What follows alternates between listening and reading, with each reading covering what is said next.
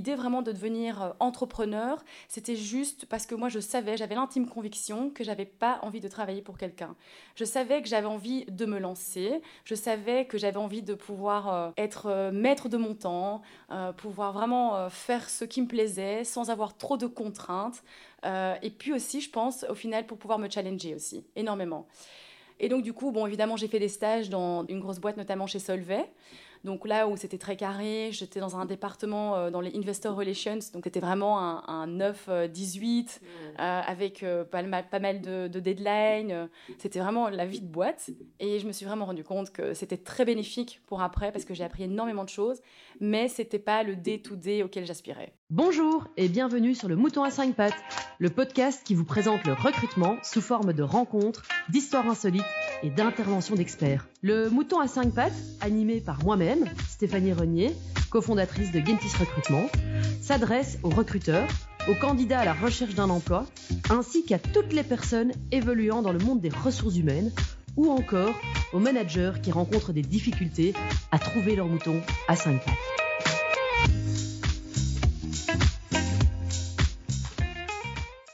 Bonjour et bienvenue dans le Mouton à 5 pattes. Aujourd'hui, j'ai l'immense plaisir de retrouver Camille. Bonjour Camille. Bah bonjour, merci de me recevoir. Ben, avec grand plaisir. Alors, Camille Coppens, euh, je vais euh, expliquer un petit peu ton histoire. Euh, j'ai pris quelques notes. Tu me diras si tout est correct. Si jamais j'ai oublié des choses, évidemment, tu n'hésites pas à intervenir, à m'interrompre, à me stopper. Et ensuite, on rentrera dans le vif du sujet. Aujourd'hui, on va discuter de la création de ta marque.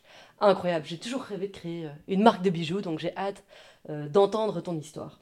Alors, mais Camille, tu crées en 2017, à moins de 30 ans, ta propre marque de bijoux. Et aujourd'hui d'ailleurs, tu es aidée par ta petite sœur. Tout à fait. Qui est également actionnaire ou pas? Oui, tout à fait. Ok, donc vous êtes à deux quoi. Donc on est vraiment à deux. On est 100% associés et c'était le but de s'associer vraiment qu'elle ait autant de rôles que moi, autant de responsabilités aussi pour qu'on soit vraiment à deux dans, dans cette nouvelle aventure.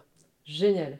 Alors, donc tu obtiens un diplôme en communication en relations publiques à l'IEX à Bruxelles. De là, tu fais un second master en gestion à l'EADA Business School Barcelone. Où là, en gros, d'après ce que je comprends, c'est là où tu commences à avoir un petit peu euh, l'excitation, on va dire, pour l'entrepreneuriat.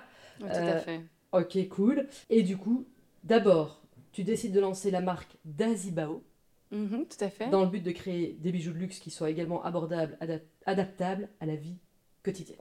Exactement, c'était ça l'idée de base euh, quand on a lancé, enfin quand j'ai lancé la marque.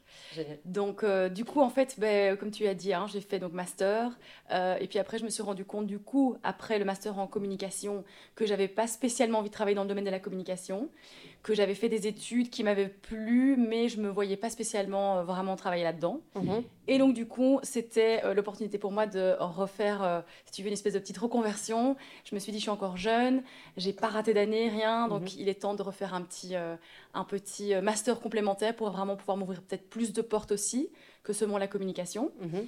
Et donc, du coup, c'est ce que j'ai fait euh, pour donc l'EADA à Barcelone, qui est donc un master en business international et en management mhm. plus précisément. Et durant ce master, j'ai même suivi une spécialisation en entrepreneuriat. Donc, on pouvait avoir des petits cours en plus supplémentaires qui m'ont bien aidé. Alors, du coup, moi, j'ai deux questions pour nos jeunes auditeurs, on va dire ou tous les auditeurs. Euh, mais en gros, est-ce que euh, au moment où tu arrives en réto, est-ce que tu sais directement que tu vas faire communication ou bien est-ce que plutôt tu, tu te tâtes euh, Qu'est-ce qui se passe dans ta tête à ce moment-là? C'était c'est pour moi le choix le plus difficile à faire dans, dans, dans sa jeunesse. Pour moi, c'était vraiment l'idée de on me demandait en réto mais où est-ce que tu te vois plus tard? Qu'est-ce que tu aimerais bien faire comme métier? Et je trouvais qu'à ce moment-là, on était si jeune que pour pouvoir définir ce comment on se verrait dans quelques années. Donc du coup, il y avait deux options. Soit je faisais quelque chose d'assez global. Euh, il y avait notamment pas mal de mes copines qui, avaient, qui allaient commencer à faire l'échec, donc pour vraiment avoir un, un, background où on peut presque tout faire après. Mhm. Et puis, euh, je me suis dit, hum, la communication, ça me, ça me dit quand même. Et puis, j'avais souvent entendu parler de cette école à l'IEX, et j'avais un côté assez créatif aussi. Donc, je me dis, voilà, on peut peut-être allier les deux. Je me suis lancée du coup à l'IEX, mais sans vraiment savoir euh, quelle serait la finalité. Euh, j'avais bien vu évidemment qu'après, on pouvait encore aller dans différentes options. Voilà, que c'était pas spécialement juste parce qu'on faisait un bachelier en communication qu'on est très coincé en communication. Mais bon, voilà, c'est clair que c'était un petit peu aussi par, euh, par processus d'élimination, on va dire. C'est ça. Et, euh, et, du coup, la deuxième étape, c'est bah, l'EADA, où là, tu vas plutôt aller vers l'entrepreneuriat. Est-ce que, de nouveau, tu as des... est-ce que tu viens d'une famille d'entrepreneurs ou alors pas du tout Enfin, comment te vient un petit peu euh, Mais la graine de l'entrepreneuriat? Justement, c'est ça qui est marrant, c'est que pas du tout. Donc, euh, j'ai donc un papa qui a toujours travaillé dans la finance, et puis j'ai euh, une maman qui est journaliste. Donc, vraiment, j'ai deux profils. Bon, après, ils étaient indépendants. Hein, de, voilà, donc c'était deux personnes qui étaient, qui étaient indépendantes. Ils travaillaient pas spécialement pour des grosses structures au début non plus. Mais du coup, non, l'idée vraiment de devenir entrepreneur, c'était juste parce que moi, je savais, j'avais l'intime conviction que j'avais pas envie de travailler pour quelqu'un. Je savais que j'avais envie de me lancer, je savais que j'avais envie de pouvoir euh, euh, être euh, maître de mon temps, pouvoir vraiment faire ce qui me plaisait sans avoir trop de contraintes. et puis aussi, je pense, au final, pour pouvoir me challenger aussi, énormément. Et donc, du coup, bon, évidemment, j'ai fait des stages dans, une, grosse boîte, une grosse boîte, notamment chez Solvay. Donc là où c'était très carré, j'étais dans un département euh, dans les investor relations, donc c'était vraiment quelque chose de, c'était vraiment un, 9-18 euh, avec euh, pas, mal, pas mal de, de deadlines. C'était vraiment la vie de boîte et je me suis vraiment rendu compte que c'était très bénéfique pour après parce que j'ai appris énormément de choses, mais c'était pas le day to day auquel j'aspirais. Et donc du coup, dès que tu sors de tes études, tu crées ta marque Alors justement, c'est pour ça que j'ai eu beaucoup de chance d'avoir cette opportunité d'aller à l'école à l'EADA, euh, euh, où on avait justement des professeurs qui nous boostaient et on a pu vraiment être suivis, même si on voulait commencer déjà à créer notre business plan, si on avait déjà l'idée. Le grand avantage, c'est que j'avais déjà l'idée euh, dans un coin de ma tête. Et puis j'ai pu être coachée, j'ai pu avoir vraiment des, des, coachs qui m'ont aidé pour la réalisation même de mon business plan. Et je me souviens qu'un de ces coachs, c'était un prof en finance, donc pas spécialement un coach de vie qui m'a dit Tu as l'air assez euh, convaincu de ton idée, euh, tu es encore toute jeune, je te donne un conseil c'est quand tu rentres en Belgique, lance-toi directement. Ne commence pas à postuler, aller dans une boîte parce que tu vas avoir ton confort euh, de salaire, tu vas avoir peut-être des avantages comme une voiture, comme des, tickets repas, et puis ça va être difficile d'aller en arrière. Alors que là, si tu viens de zéro, ça va être plus facile pour toi de te lancer. C'est un excellent conseil. C'était le meilleur conseil qu'on m'ait donné. je le remercierai encore tout le, pour, le restant de mes jours. Ah mais c'est vrai que c'était. Euh, et je pense aussi que quand on a. J'avais du coup 23 ans, j'étais assez innocente, j'avais pas spécialement le, le voilà, le, point de vue que j'ai maintenant. Et donc, du coup, voilà, c'était. C'était une opportunité unique de se lancer maintenant, un peu les yeux fermés. Et voilà, on m'avait bien boosté, on va dire. Ça, c'est génial. Et alors, du coup, tu, là, tu me parles, tu es en quelle année? Donc là, tu es en 2017 euh, du coup, ça c'était en 2016. Mhm. Et puis, j'ai encore pris 4 mois pour terminer vraiment bien euh, le business plan, pour rencontrer des gens en Belgique, pour aller voir les fournisseurs, pour, euh, pour retravailler un petit peu le tout. Et puis mhm. là, j'ai lancé après. Bon, alors, comment est-ce qu'on lance une marque de bijoux?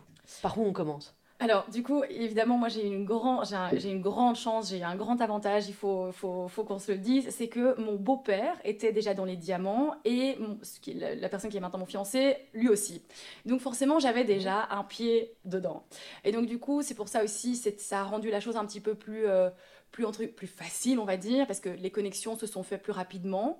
Euh, mais du coup, bah, voilà, c'était aussi euh, le, le, fait de se dire c'était un milieu avec beaucoup d'hommes. On, a essayé plusieurs fois aussi, on m'a dit euh, tu es vraiment sûr de vouloir aller là-dedans? Le diamant, c'est quand même un secteur assez compliqué, il faut toujours être bien entouré, etc. Et moi, j'avais comme excuse, je me dis oui, mais de toute façon, j'ai des personnes bienveillantes avec moi. Mon beau-père m'a toujours bien guidé, bien conseillé, etc. Donc je me dis, si, si je ne le fais pas, alors personne ne le fera. Non. Et donc, du coup, bah, voilà, c'est pour ça que j'ai eu cette porte qui, qui a été ouverte. J'ai eu donc euh, directement l'accès à mes diamants. Mais après, c'était à moi de trouver évidemment euh, les ateliers, euh, de trouver les fournisseurs, de trouver tout ce qui suit, hein, de trouver le packaging, de trouver comment est-ce que j'allais faire pour vendre mon premier modèle, de trouver la clientèle, etc. Parce qu'il suffisait pas juste d'être baigné dans le secteur depuis toujours et, et, faire du storytelling à côté de ça. Forcément, ça aide, mais, mais c'était pas non plus le, le, voilà, le, l'élément numéro un pour lequel j'ai lancé la marque non plus. quoi. Ok. Euh, bah, du coup, c'est quoi l'élément numéro un? L'élément, franchement, c'était la motivation que j'avais et vraiment cette envie de me dire j'ai vraiment envie de me challenger et j'ai pas envie de, de, travailler dans des grosses structures. Je me voyais pas comme ça. Et je me souviens, j'avais cette peur de me dire euh, je me lance et puis, j'avais, dans ce cas-là, dans, dans, ce genre de situation, j'ai quand même pas spécialement confiance en moi. Donc, du coup, j'avais toujours besoin d'être un petit peu rassurée, d'être bien entourée. De, voilà. Et puis, je me suis dit, maintenant, bon, voilà, j'ai, toutes les cartes en main, euh, il faut y aller. Donc, je me suis lancée comme ça et sans vraiment avec les. Génial. Alors, donc, mais au moment où tu te lances, tu es toute seule. Ta petite sœur n'est pas encore je suis là. toute seule. Donc, ok. Dazibao. Pourquoi? Alors, que veut dire Dazibao On va commencer par là. C'est une très bonne question parce qu'en fait, c'est l'essence même de la marque du coup. En fait, Dazibao, c'est donc un journal collaboratif en Chine où justement, quand les gens étaient privés de liberté d'expression, ils allaient tous écrire leur façon, euh, ce qu'ils avaient observé, ce qu'ils avaient vu, euh, ce qu'ils avaient entendu. Et donc, c'était un point pour les gens, un point d'information où les gens pouvaient aller s'échanger des informations, s'inspirer de ce que les autres avaient écrit, voir un petit peu ce qui se passait. Donc, c'était autant quelque chose de très euh, basé sur l'actualité, mais aussi où les gens pouvaient vraiment apprendre des histoires et, et, connaître des, faits divers, etc. Et donc en fait, l'idée de Dazibao, elle est née parce que euh, j'avais commencé avec euh, presque pas de budget où le but était vraiment de faire une marque avec le moins de budget possible et pour, pour évidemment prendre le moins de risques. Pour si ça foirait, je savais retomber sur mes pattes. Et donc, du coup, l'idée était de créer des bagues ou des colliers ou des bijoux sur mesure que le client pouvait donc créer lui-même avec le baseline You are the designer, we are the crafters. Comme ça, le client pouvait lui dessiner à 100% son modèle avec mon input. Mhm. Et ensuite, le bijou portait le nom de ce client et rentrait dans les collections permanentes. Donc ça permettait évidemment... Intelligent, parce que recyclable entre Exactement. Ça permettait du coup aux gens donc de, de pouvoir... C'était eux qui, qui finalement euh, donnaient leur, leur design, mais moi du coup à moindre coût forcément j'avais un design en plus dans la collection, et donc ça permettait finalement de faire grimper ma collection et de évidemment à moindre frais vu que finalement c'était le client final qui avait, euh, qui, avait le, qui avait le bijou quoi. Donc voilà. Incroyable. Ouais, c'était... Euh, mais donc d'abord tu dois te faire connaître, parce que pour que des clients viennent chez toi te demander de faire des bagues... Tout à fait. Euh, et de réaliser un peu leurs œuvres, euh, il faut que tu te fasses connaître. Il faut exactement. Et là, j'ai eu énormément de chance parce que je suis tombée euh, sur une personne qui a été, qui m'a vraiment beaucoup aidé là-dedans. C'était André Senel qui avait une agence de presse et qui s'appelle Luxury Approach mhm. et qui croyait vraiment en les jeunes entrepreneurs. Et donc un jour, elle m'a, j'avais une discussion avec elle et elle m'avait dit, écoute, voilà, si jamais tu veux te lancer, c'est top. En plus, les bijoux. Euh, n'hésite pas, fais-le. Elle m'a bien poussé aussi dans le, dans le sens de me lancer. Elle m'a dit, je te soutiendrai à moindre frais. Donc du coup, j'ai pu aller à ces journées presse, euh, j'ai pu aller, euh, voilà, elle m'invitait, elle me disait, tu peux passer, montrer tes bijoux, expliquer un petit peu aux journalistes, voir comment ça prend, etc. Et puis elle me disait, tu as un concept assez original, donc ça pourrait potentiellement intéresser certains journalistes, ne fût-ce que pour écrire un article. Et c'est ce qui s'est passé, c'est que comme du coup j'avais, on dirait, une value proposition qui était un petit peu différente de tous les, marchands, enfin toutes les personnes qui vendent des bijoux aujourd'hui. Donc du coup, l'histoire intéressait derrière. Évidemment, il y avait aussi le storytelling derrière en disant euh, euh, mon beau-père était diamantaire, euh, on, on, était baigné dans le, dans le diamant depuis toujours. Donc voilà, c'était deux éléments évidemment qui ont fait que ben, on a pu en parler, et que j'ai pu avoir du coup des accès dans la presse. Et c'est terrible comme la presse écrite a encore, enfin a et pour moi aura toujours énormément d'effets. Et donc, du coup, forcément, j'ai pu avoir euh, quelques chouettes parutions, euh, ou même avec des journalistes qui ont pris le temps de me rencontrer, d'écrire des articles après, euh, qui ont intéressé quand même pas mal de lecteurs. Et suite à ça, du coup, bah, j'ai eu des commandes, j'ai eu des, des, retombées très positives. Et puis, ça a été le, début finalement de, la marque en tant que telle, et qui est encore tout, tout, toute petite aujourd'hui par rapport à là où j'aimerais être dans quelques années, mais, mais qui a clairement, c'est ça qui a clairement fait le, le début de Dazibao. Et je vais, sorry, je vais dans tous les sens, hein, du coup. Mais, mais, du coup, Dazibao, c'était, c'est pour ça que ce, ce, ce mot, ce terme-là a été choisi pour la marque. Bah, c'est magnifique parce qu'on sent vraiment toute la passion. Euh, et donc ça, c'est super chouette. Alors, avant de parler de tes plans futurs, on va revenir au tout début. Donc, Combien de temps se passe entre le moment où tu lances et le moment où tu, tu réalises ta première création? Est-ce que c'est long, pas long euh?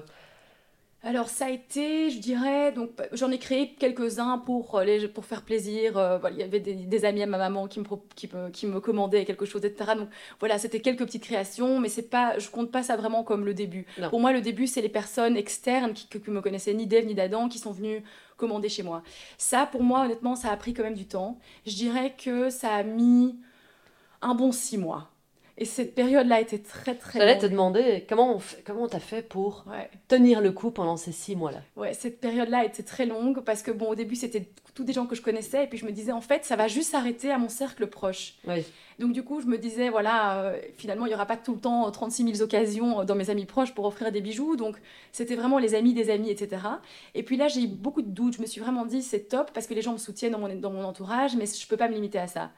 Et donc, du coup, voilà, à un moment, quand j'ai eu euh, ces premières commandes, bah, c'était très flatteur et j'étais super excitée et, j'ai voulu voilà, rendre l'expérience client la plus incroyable possible pour ces gens-là. Et c'est surtout aussi après ces six mois où j'ai commencé donc à faire de plus en plus de bijoux, mais j'ai surtout eu aussi une opportunité qui est arrivée pour quelqu'un qui m'a demandé de faire une bague de fiançailles.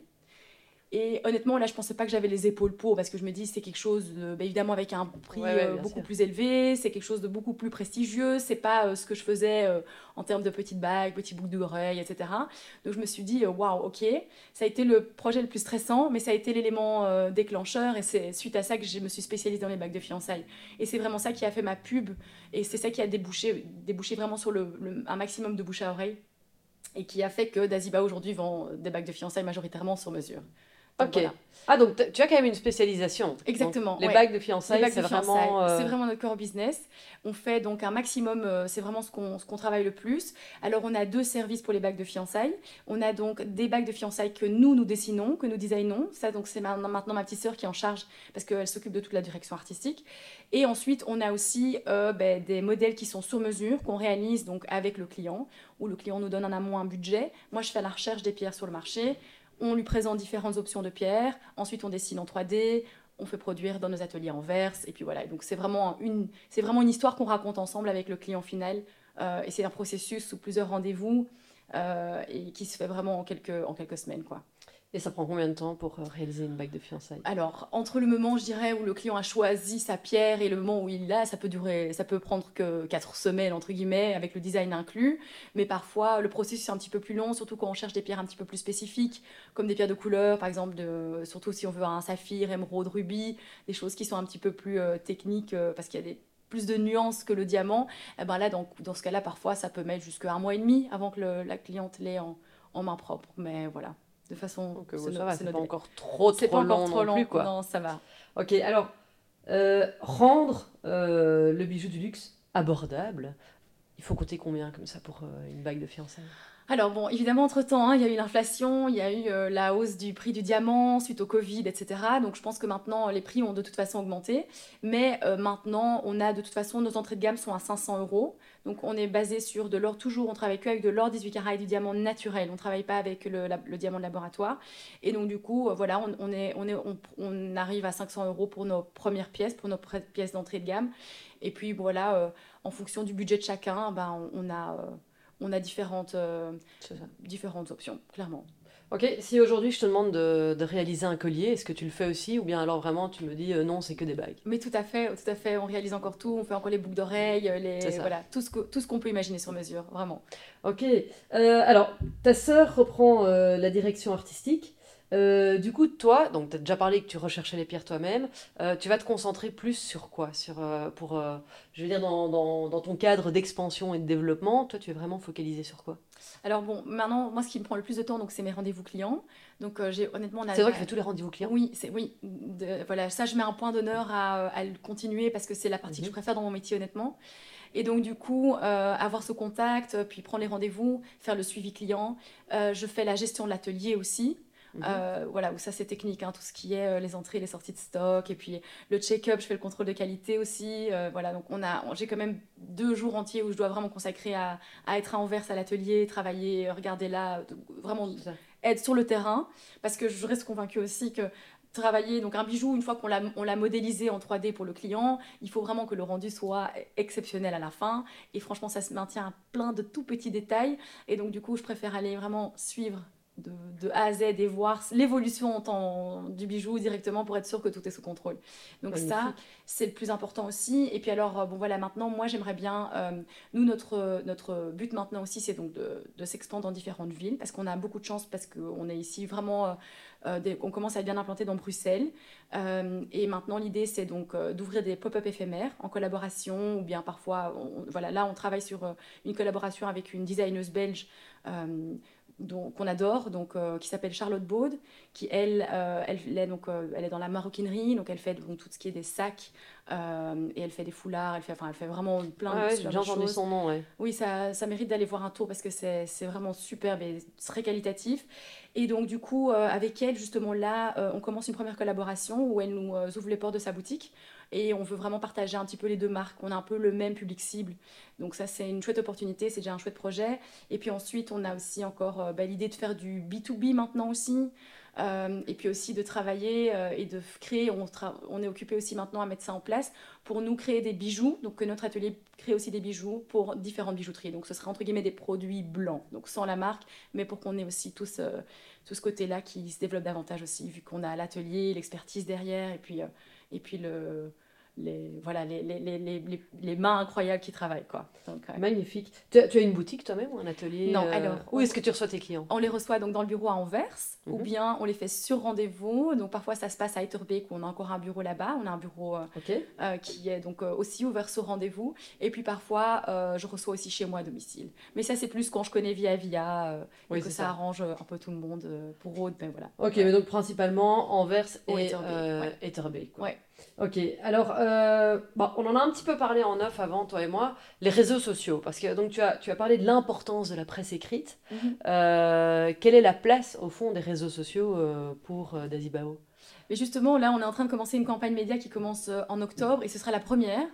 Parce que du coup, moi, c'était un, c'était finalement quand j'étais toute seule, je n'avais jamais sponsorisé le compte Instagram. J'ai vraiment laissé ça de façon très organique, mais on a quand même une chouette communauté parce qu'on a plus de 6000 euh, followers ah, sur Instagram, qui sont des, enfin c'est vraiment des, des, gens qui sont vraiment intéressés vu qu'il n'y a rien eu de payant depuis le début du compte. Et des clients. Et donc c'est des clients satisfaits. Et puis c'est dingue de voir euh, le nombre de vues sur les stories par rapport au nombre de followers. Et mhm. puis c'est des gens qui interagissent énormément et qui, qui dès qu'on met une petite story ou quoi, qui commentent. Et c'est vraiment des, clients qui, euh, qui sont super bienveillants et qui, et qui, qui, qui donnent toujours des super chouettes petits commentaires. Donc c'est vraiment c'est très chouette. Et ça, évidemment, maintenant, comme on va passer avec du payant, bah, ce sera moins ce petit côté familial que j'aime beaucoup sur le compte maintenant. Mais du coup, c'est plus vraiment moi qui gère les, les réseaux sociaux. Donc je, je, je, reste un peu en dehors de tout ça. Ma sœur, pour l'instant, le, fait. Mais donc maintenant, on travaille avec une agence aussi qui le fait. Euh, pour, euh, pour, voilà, parce que je reste convaincue que c'est un métier à part, entière, à part entière, vraiment. Métier à part entière. Et je pense que si, euh, si on investit de l'argent dedans, je pense qu'on peut très vite mettre des sommes astronomiques dans quelque chose, et si on le fait pas bien, bah, c'est de l'argent jeté par la fenêtre. Alors que si on le fait bien, je pense que justement, c'est... Ah, c'est... ça peut être merveilleux, quoi. Donc, oh, Je suis euh, tout à fait d'accord avec toi. As... Bah, donc, du coup, tu as beaucoup parlé de ta petite sœur. travailler en famille, ça, ça se passe comment? Mais il faut savoir aussi que je travaille du coup bah, dans, à Anvers. Mon fournisseur, c'est mon beau-père et mon fiancé. Donc du coup, on est vraiment famille-famille. Bah, c'est magnifique. Mais euh, euh, c'est super, ça a une super chouette dynamique. Euh, et c'est surtout, bah, c'est très bien dans le sens où quand, quand, quand j'ai des doutes, quand j'ai des, des, vraiment des moments de down, parce que j'en ai beaucoup eu honnêtement, bah, du coup, eux sont finalement dans mes chiffres et dans, dans le business et eux ont justement ce voilà, ils arrivent à me dire à chaque fois en disant Mais allez, t'as quand même déjà bien commencé, regarde ce que t'as réussi à faire, regarde le chiffre d'affaires, regarde ça, etc. C'est quand, même, quand même bien, n'abandonne pas. Donc je pense que si jamais c'était pas des gens de ma famille, ils me le, prend, me le diraient pas comme ça, ils, ils seraient peut-être un peu moins euh, motivants aussi. Donc ça, je pense que ça a beaucoup, beaucoup de plus. Et puis l'ambiance au travail est, chouette. Évidemment, parfois, il y a un peu des. ça on, traite sa famille toujours un petit peu différemment que des collègues. Ça, c'est sûr. On essaie de, bien scinder et puis d'avoir les moments euh, euh, où on travaille vraiment en pur et dur euh, ensemble avec ma sœur. Et puis, on, a, des moments où on va juste boire un verre ensemble ou, ou boire un café ou on parle d'autre chose et on essaie vraiment de scinder un maximum, les deux. Ok, bah écoute, euh, top, ça a l'air de... du bois, pour l'instant ça va. Donc, euh, donc tu conseilles quoi Moi franchement, je pense que si on s'entend bien de base et que surtout en fait ce qui est, ce qui est le plus important c'est d'être complémentaire. Parce que ma sœur a exactement ce que moi j'ai pas. Et donc du coup, euh, c'est pour ça que bah, il faut... Voilà, si jamais on, pour faire le même travail à deux, ce n'aurait pas été possible, ça c'est clair. Mais finalement, quand il y a de la complémentarité, oui, je le recommande vivement. c'est chouette. Euh, tu as parlé bah, du coup euh, de tes plans futurs. Euh, comment tu vois l'expansion de Daisy Bao? Bah, Du coup, là, on travaille sur une levée de fonds. Ah, ok. Oui, donc du coup, on est... c'était déjà quelque chose que j'avais en mhm. tête depuis un petit temps. parce que moi, j'ai eu un gros, une grosse, grosse période de remise en question parce que je stagnais. Mhm. Et c'était très compliqué pour moi. Et donc, du coup, je, je me suis vraiment dit, là maintenant, en fait, j'ai atteint ce que je pouvais faire. Si jamais j'ai pas d'argent à investir maintenant, je vais stagner, je vais rester une petite marque euh, pas spécialement euh, connue aux yeux de tout le monde non plus. je, vais, voilà, j'ai atteint ma capacité aussi, moi, pour travailler. J'ai atteint, voilà, je, sais atteindre ce nombre de rendez-vous par jour. Donc, voilà, à un moment, je me suis vraiment dit, je peux pas faire plus. Donc, qu'est-ce que j'ai envie? Est-ce que j'ai envie d'être une marque à part entière et de travailler et de faire de mettre tout en œuvre pour pouvoir en devenir une? Ou est-ce que j'ai envie de rester comme ça et, de, et de. Voilà. C'était un petit peu le gros, point d'interrogation. Et finalement, en fait, j'ai quand même beaucoup plus d'ambition pour le futur. Et donc, du coup, je pense qu'il n'y a rien à faire, mais aujourd'hui, il n'y a, pas de, il a pas de possibilité d'augmenter et de, et, de, et de grandir si jamais on n'a pas les fonds qui vont avec. Donc, forcément, c'est le passage obligatoire et je pense le passage qui va aussi euh, euh, dénouer un certain. Voilà, la, situation actuelle aussi, c'est le fait de lever des fonds clairement. Ok. Euh, tu en es où là dans, dans cette levée de fonds? Ben, On est en train de rencontrer des personnes. On, on essaie d'abord le faire via des business angels, honnêtement. Ouais. Euh, L'idée aussi, c'est vraiment d'avoir quelqu'un qui peut absolument et prend le temps aussi de nous coacher. Parce qu'avoir les fonds, c'est une chose, mais voilà, les gérer, c'est une autre. Et moi, je suis absolu, j'ai absolument pas le profil financier, mais loin, loin de là. Donc, du coup, euh, forcément, il faut se faire bien entourer. Donc, c'est pour ça on essaie de trouver le, bon combo parfait entre euh, des gens qui peuvent donc nous, euh, nous, nous aider sous, sous un petit peu tous les, sous les, sous toutes les formes, quoi. Voilà. Génial. Euh, tu as dit que tu avais eu euh, bah, quand même des périodes euh, vraiment de down.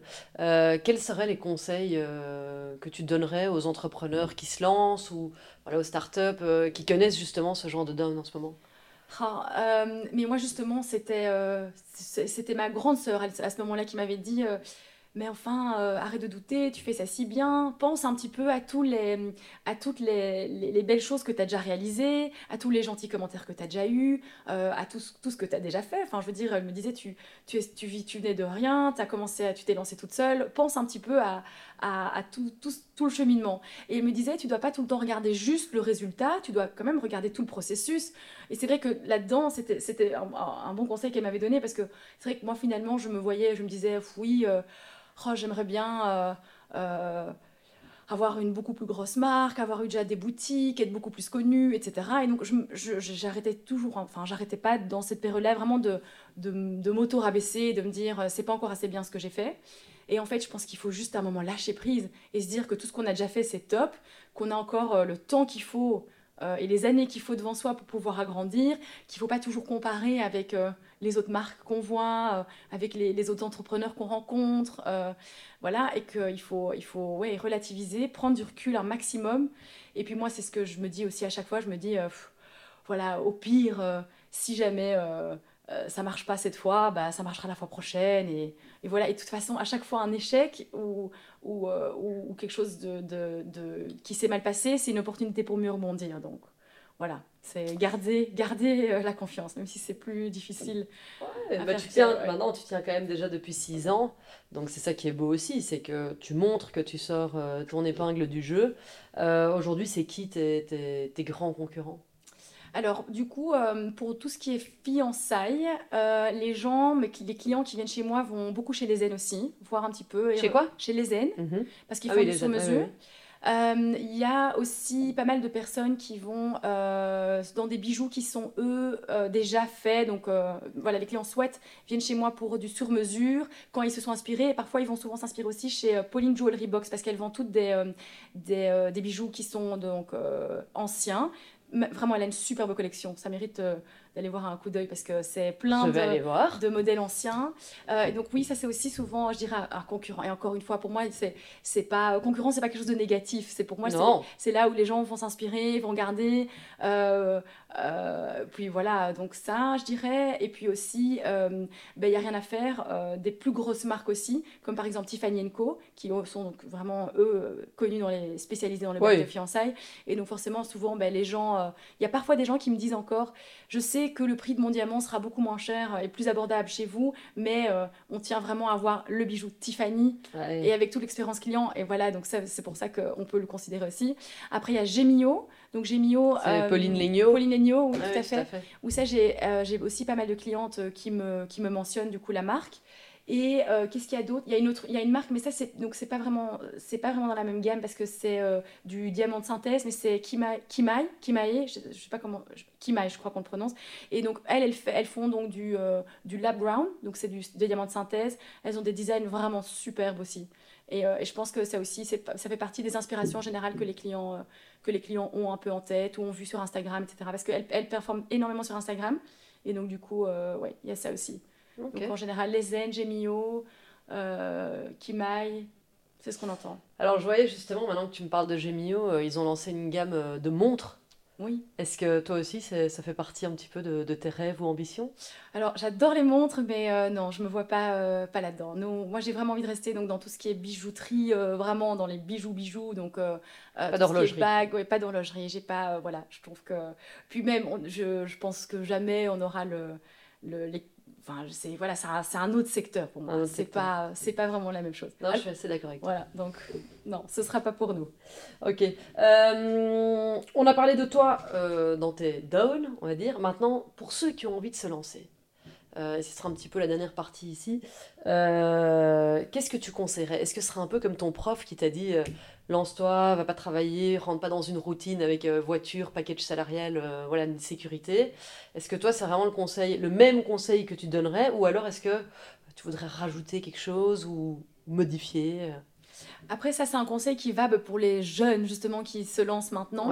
Mais après, je reste convaincue qu'il y a toute une partie aussi de. Il y a, il y a pas mal de femmes ou d'hommes, mais surtout, j'entends souvent des femmes qui veulent se lancer après justement avoir eu leur premier enfant, après avoir, euh, après avoir travaillé dans des grosses boîtes, etc., qui ont un petit peu fait le tour. Mais pour moi, justement, là, euh, il n'y a, pas de, y a jamais de deadline, il n'y a jamais de... C'est jamais vraiment le bon, le, bon moment de se lancer. Je pense que de toute façon, c'est quand on le sent, quand à un moment on en a ras-le-bol de la, du cas dans lequel on est et qu'on sent qu'on euh, a cette petite voix interne qui dit ah, il faut faire quelque chose, faut juste y aller, quoi, sans se poser trop de questions faut y aller, faut, faut écouter euh, la voix interne. De toute façon, on rebondira toujours sur ses pattes, donc euh, voilà.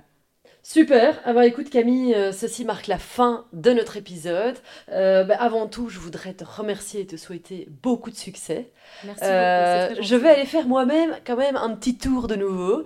alors, je vais plus me fiancer normalement si tout va bien, mais on ne sait jamais que je craque pour quelque chose d'autre. Ah bah, écoute, il y a plein, plein de célébrations, de beaux moments qu'on peut célébrer avec un bijou. Donc, ah, et en tout cas pour tous les auditeurs qui souhaitent faire une demande en fiançailles ou euh, ben, euh, faire un projet bac de naissance, bac pour les 30 ans, il y a voilà. plein. Y a plein. Euh, Camille se tient euh, ben, à votre disposition avec Dazibao. Merci à tous, bonne journée et à bientôt. Merci mille fois. Hein. Au revoir.